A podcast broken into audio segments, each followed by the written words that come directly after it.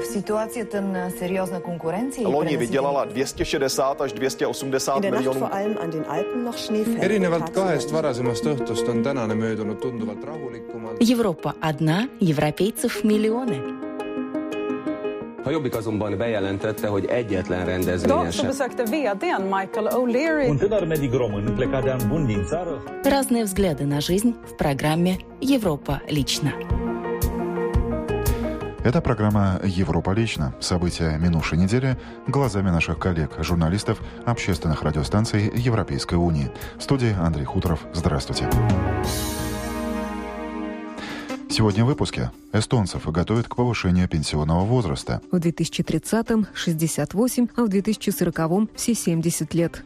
Преступление без наказания. Шведская полиция призналась в беспомощности перед киберпреступниками. Речь отнюдь не идет о каких-то малозначимых и неопасных преступлениях. А также проституция по-чешски. Чем легальнее, тем дороже. И на финские телеэкраны пришли русские. Теперь они самые частые герои юмористических телешоу. Русскоговорящих в Финляндии становится больше, и поэтому они чаще становятся героями телевизионных фильмов и программ. А теперь подробности.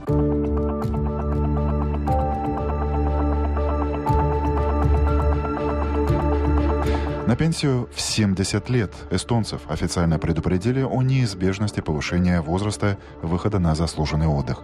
Общество неуклонно стареет, и если не произойдет демографического чуда, пенсия еще больше отдалится от тех, кто сегодня работает и исправно платит налоги. Поводом для дискуссии, взорвавшей социальные сети и разделы комментариев на порталах новостей, стал опубликованный на этой неделе доклад Департамента статистики под сухим названием «Меняющаяся экономическая среда и трудовой рынок». Его с пристрастием прочитала журналист эстонского радио 4 Софья Демченко. Департамент статистики прогнозирует 10% сокращение численности населения к 2040 году. Главным фактором, способствующим этому, ведущий аналитик ведомства Ингве Розенблат называет миграцию, которая влияет и на возрастную структуру населения. Уезжают не все, а в первую очередь молодежь и люди среднего возраста, в самом расцвете сил. К сожалению, женщин уезжает больше, чем мужчин. Это основная причина сокращения и старения нашего населения. Ведь если родину покидают женщины молодого и среднего возраста, то очевидно, что их дети родятся в другой стране, что только усугубляет демографический кризис.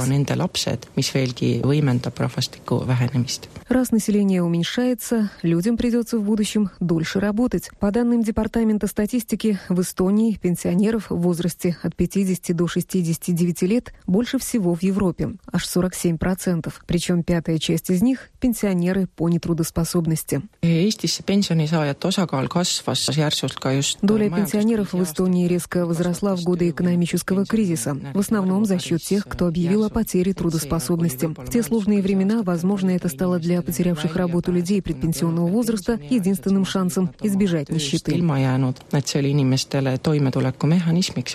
Чтобы сохранить нынешнюю пропорцию между работающими людьми и пенсионерами, возраст выхода на пенсию в 2020 году должен составлять 65 лет, в 2030 – 68, а в 2040 – все 70 лет. Трудоустройству людей преклонного возраста может способствовать изменение сложившихся в обществе стереотипов, считает Розенблат. Нет причин, которые могли бы помешать изменению отношения общества к работающим пожилым людям. Этот процесс уже начался. Тем более, если задуматься, кто же будут эти 70-летние старики через 25 лет. Это ведь нынешние 45-летние, наше знаменитое поколение победителей, люди, которые успешно строили новую экономику в новых условиях. В Латвии дискуссия об этом пока не ведется. Но у нас еще и не закончился последний этап пенсионной реформы, который увеличивает пенсионный ценз постепенно. И к 2020 году в Латвии на пенсию будут выходить в 65 лет.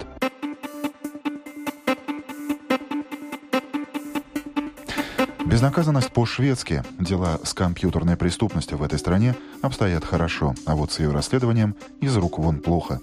Львиная доля полицейских дел в расследовании хакерских атак на банковские счета и базы данных предприятий вообще не доходит до судов. Более того, многие дела закрываются в тот же день, когда получено заявление от жертвы, при том, что истцы предоставляют стражам порядка серьезные улики. Но, увы, констатирует обозреватель русской редакции шведского радио Максим Лапицкий. Из 2124 заявок в полицию, касающихся незаконного проникновения, вторжения в компьютерные системы, лишь в двух случаях дела были доведены до суда и обвинительных приговоров. В остальном расследования были либо прекращены, либо ведутся до сих пор. Причем 375 дел были прекращены уже в день подачи заявки, а еще 1359 закрыты в течение недели. Журналисты Даггинс Ньюхеттер подчеркивают, что речь отнюдь не идет идет о каких-то малозначимых и неопасных преступлениях. Вот несколько примеров. У одного человека в Сконе неизвестными был захвачен его аккаунт на аукционном сайте Традера. Сменили пин-код и под именем этого человека совершили транзакцию. Были незаконно получены, то есть украдены деньги. Несмотря на то, что у сайта Традера была информация об IP-адресе злоумышленника и все электронные следы сделки также были сохранены, полиция закрыла дело, не проведя никакого предварительного предварительного следствия уже через несколько часов после поступления заявки. Другой эпизод касался взломанного доступа к телефонной системе одного предприятия. Преступники, получив этот доступ, наговорили по телефону на полмиллиона крон. Несмотря на наличие номеров и IP-адресов, с которых эти звонки совершались, дело было закрыто через несколько дней. Журналисты, разбиравшие дела, свидетельствуют и о непрофессионализме, и даже безграмотности некоторых полицейских, ведущие подобные следствия следствия. Так, например, они без должной пунктуации, как принято с точками, записывали IP-адреса, что лишало их смысла в качестве улик в делах. По мнению Ульрики Сундлинг, сотрудника главного полицейского управления, которое специализируется на компьютерной преступности, проблема заключается отчасти в том, что полицейские структуры отстают от быстрого развития информационных технологий, не имеют должного образования в этой сфере. Но проблема в том, по мнению Ульрики Сундлинг, что полицейские не принимают компьютерную преступность преступность всерьез. Надо к этому относиться серьезно. Необходимо серьезное отношение со стороны полицейских, особо при первой встрече с жертвой такой преступности. В этом, к сожалению, различные полицейские округи ведут себя по-разному. Говорит Ульрика Сундлинг и замечает также, что элементы использования информационных технологий все в большей мере встречаются в самых обычных уголовных преступлениях, в расследованиях. Релеванsen i de flesta brott. По данным Шведского совета по профилактике преступности, БРО, число заявлений в полицию о компьютерных вторжениях выросло за последние 4 года на 600%, достигнув к прошлому году 11 тысяч. И это при том, что Швеция считается одной из ведущих стран мира в сфере компьютерной безопасности. У нас не осталось низко висящих фруктов, которые легко сорвать. Так образно выразился ранее глава Государственного центра компьютерных систем Ларс Никандер. Похоже, преступники научились выбирать лестницы подходящей высоты, чтобы перебираться через невысокие заборы шведских антихакерских систем.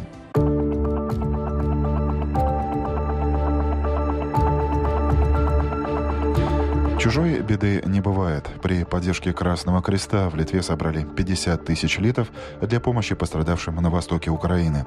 Наши южные соседи решили, что самое главное сейчас, накануне суровой украинской зимы, помочь теплой одеждой и одеялами.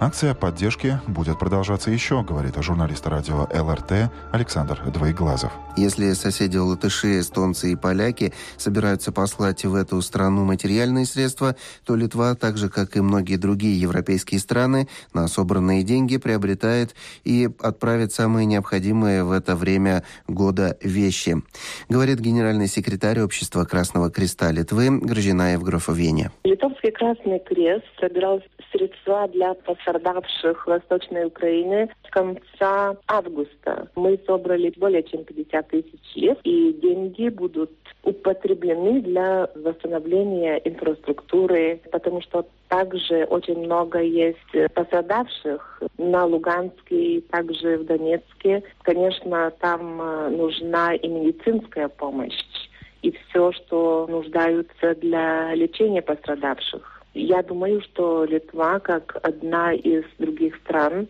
проявила жест доброй воли. Будет ли продолжен сбор средств? Естественно, будем откликаться. Конечно, зима, как мы знаем, на Украине очень холодная бывает, и нас, конечно, очень беспокоят пожилые люди, дети. И, естественно, я уже говорила с председателем Украинского Красного Креста, он сказал, что у них пока есть э, одежды, пока они не нуждаются в том, но никто не знает, как будет дальше. Так э, мы будем все время следить за ситуацией. Говорила генеральный секретарь Общества Красного Креста Литвы Гражина Евграфовеня.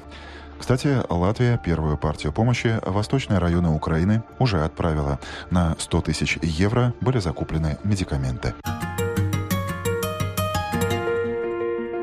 Это программа «Европа лично». О значимых и интересных событиях в своих странах рассказывают журналисты общественных радиостанций. Чем легальнее, тем дороже. В Чехии на этой неделе стали обсуждать новый закон об ограничении проституции. Сторонников жесткой руки мало. Полиция да мэрия Праги, которые безуспешно борются с наглеющими ночными бабочками. Проститутки против, это и понятно. Но на их стороне оказалось большинство чехов. И чем дальше дискуссия, тем меньше шансов, что спорный закон будет принят парламентом Чехии, передает журналист радио Прага Антон Каймаков. Такой закон, однако, необходим, считает член Совета Праги Лукаш Мангарт из партии ТОП-09. В je že prostituce není... В настоящее время проблема заключается в том, что проституция законами Чешской Республики никак не регламентирована.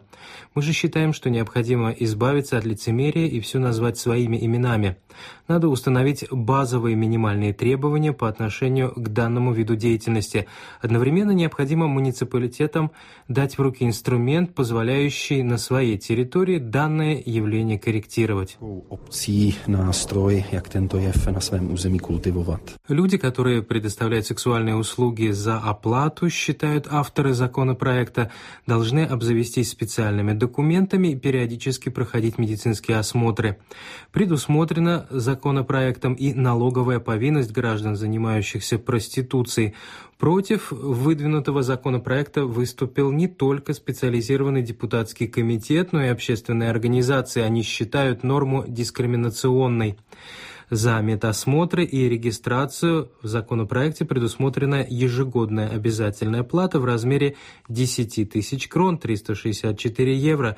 Те, кто в данном виде деятельности был бы менее успешен, считают активисты, на обязательный взнос заработать бы не смогли. Бы.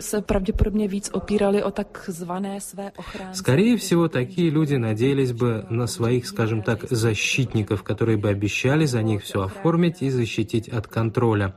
В любом случае, они бы в большей степени оказались на нелегальном положении. Ухудшился бы и доступ к организациям, которые способны оказать помощь.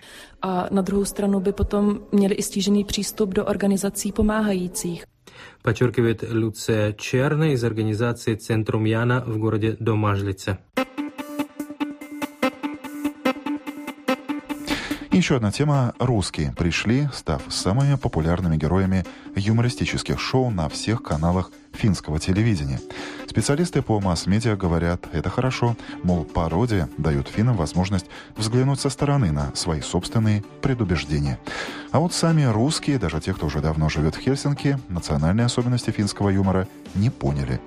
Обо всем подробнее обозреватель телерадиокомпании Юлия Леван Тватладзе. Познакомьтесь, это Светлана Ренко, персонаж юмористического телешоу «Путоус». Светлана обожает Аллу Пугачеву, занимается частным предпринимательством и говорит по-фински с ярко выраженным русским акцентом. Вы, финны, думаете, что все русские женщины проститутки. Это неправда. Вот моя кузина не проститутка, она учительница.